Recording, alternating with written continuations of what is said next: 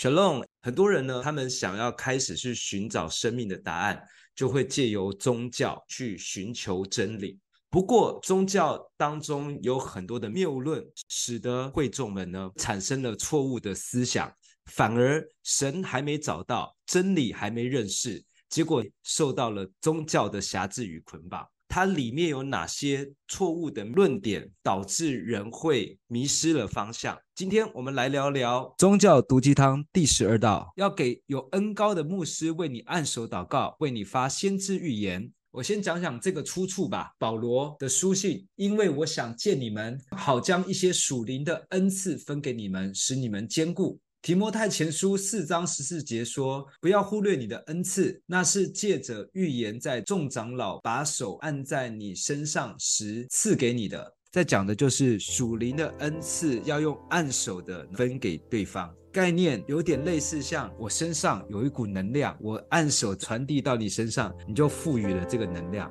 耶稣有一次有一个血漏的妇人摸了耶稣的衣裳之后，耶稣就感觉到有一个能量出去了，进到这个血漏的妇人身上，血漏的妇人他就立刻止住了他的病，所以就后来就变得要给牧师祷告，让牧师传递恩赐给你，你就可以拥有一些超自然能力。确实，在教会的形式当中，有几个时候也会按手祷告。牧师被按牧的时候，如果是夫妻，就一起跪在地上，然后有几个有公信力的牧者，同时的按手在他们的身上，彼此为他们祷告。这个叫做按牧仪式。甚至呢，在这个使徒们当中，不管是彼得或者保罗，都有去为别人按手祷告的故事。所以，按手祷告不能完全称为毒鸡汤，确确实实圣经当中有这么说。不过，我要讲的是关于按手祷告这件事情，你的目的是什么？一个呢，叫做要得医治。刚刚讲到的血肉的妇人之外，耶稣还有按手在彼得的岳母身上。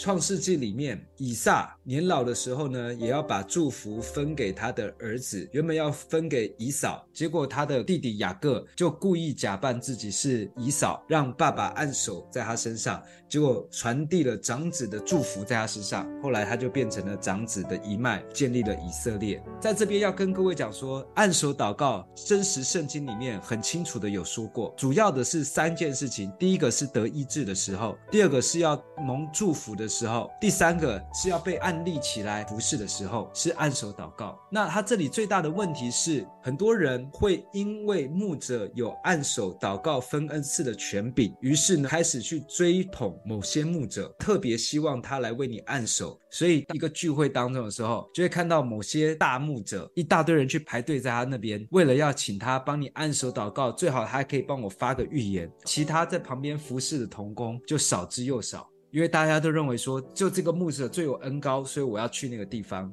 问题是，大家开始对某个牧师、牧者产生依赖性，我要透过他才能够感受到神。这个依赖性是错误的。如果今天在一个聚会当中，神他本身就是定义要在今天让你领受到属天的恩赐，神就定义要让你得医治。神他甚至不需要透过任何人来按手在你身上，但是呢，神会为了让肢体互相连接，神可能会差派他某个仆人，但神不会说这个人他恩高比较强，所以你给他按才会得医治。那个人他还是个小咖，他的恩高就比较少。所有一切的主权仍然来自于神。神如果定义要你今天得医治、得祝福，任何人只要是神差派来的，他都有同样的能力，因为这个能力都是来自于神，不是透过某个人。甚至如果神要使用这个仆人为你祷告，他本质上你看他没有太多的属灵恩赐，但他传递过去给你的时候，神如果要开启你在这方面特别有恩赐，你的恩赐就会大大彰显。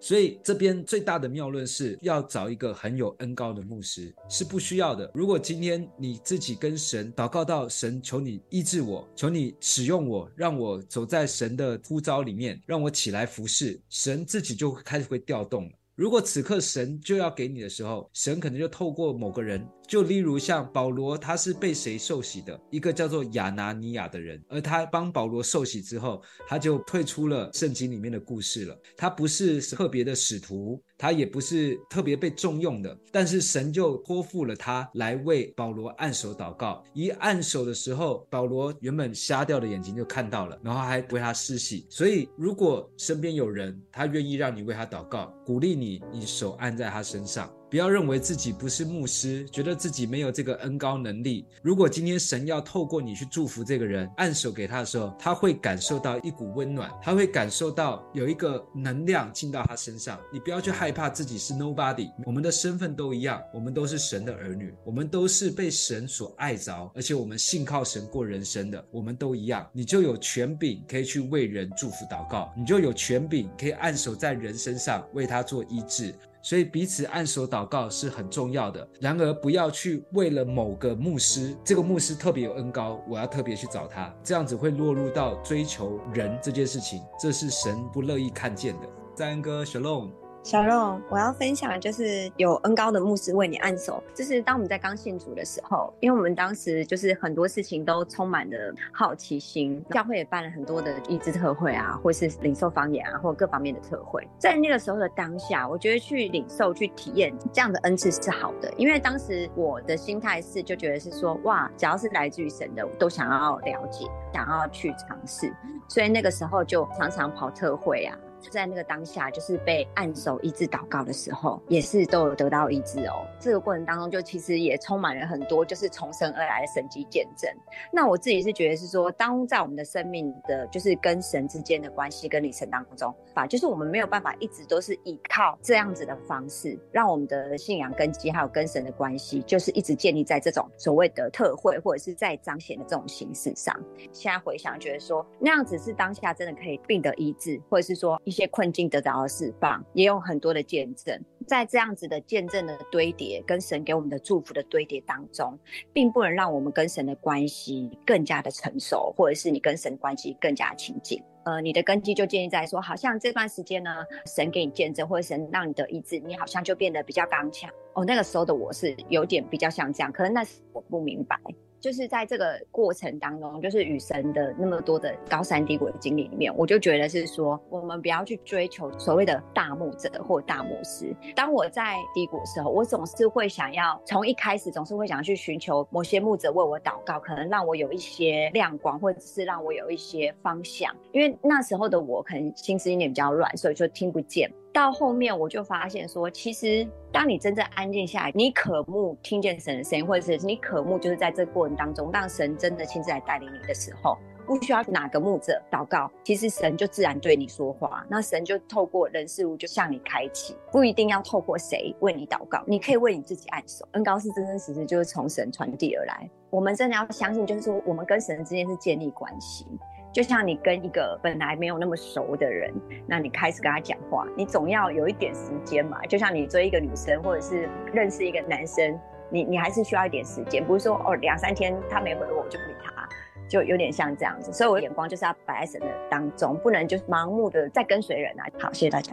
从你开始愿做的心，神就渐渐的加给我们。当我们以神为焦点，圣灵会提醒，赐我们智慧的灵来分辨，不叫我们遇见试探，救我们脱离凶恶，也会保护我们。阿门。我简单的分享一个，我年轻的时候在中美洲有一群就是宣教的一个团队，他们不是只是为我一个人，而是是为参与在他们敬拜侍奉的一个 workshop 工作坊的这几位人一起祷告。那他们个别为我们有一些的祝福跟领受，团团围着我们，有一些在我们身边的会把手放在我的背后。那我其实很阿门，然后我也把这个事情其实一直留在心里面。但我在这边讲的按手有一个原则，我们不随便去按别人的头这件事情。有的时候我们开始领受的时候，可能不是完全明白，但是就像玛利亚一样，她听到天使贾巴里跟她讲的事情，放在心里面。当神是我唯一的焦点，我所追求唯一的，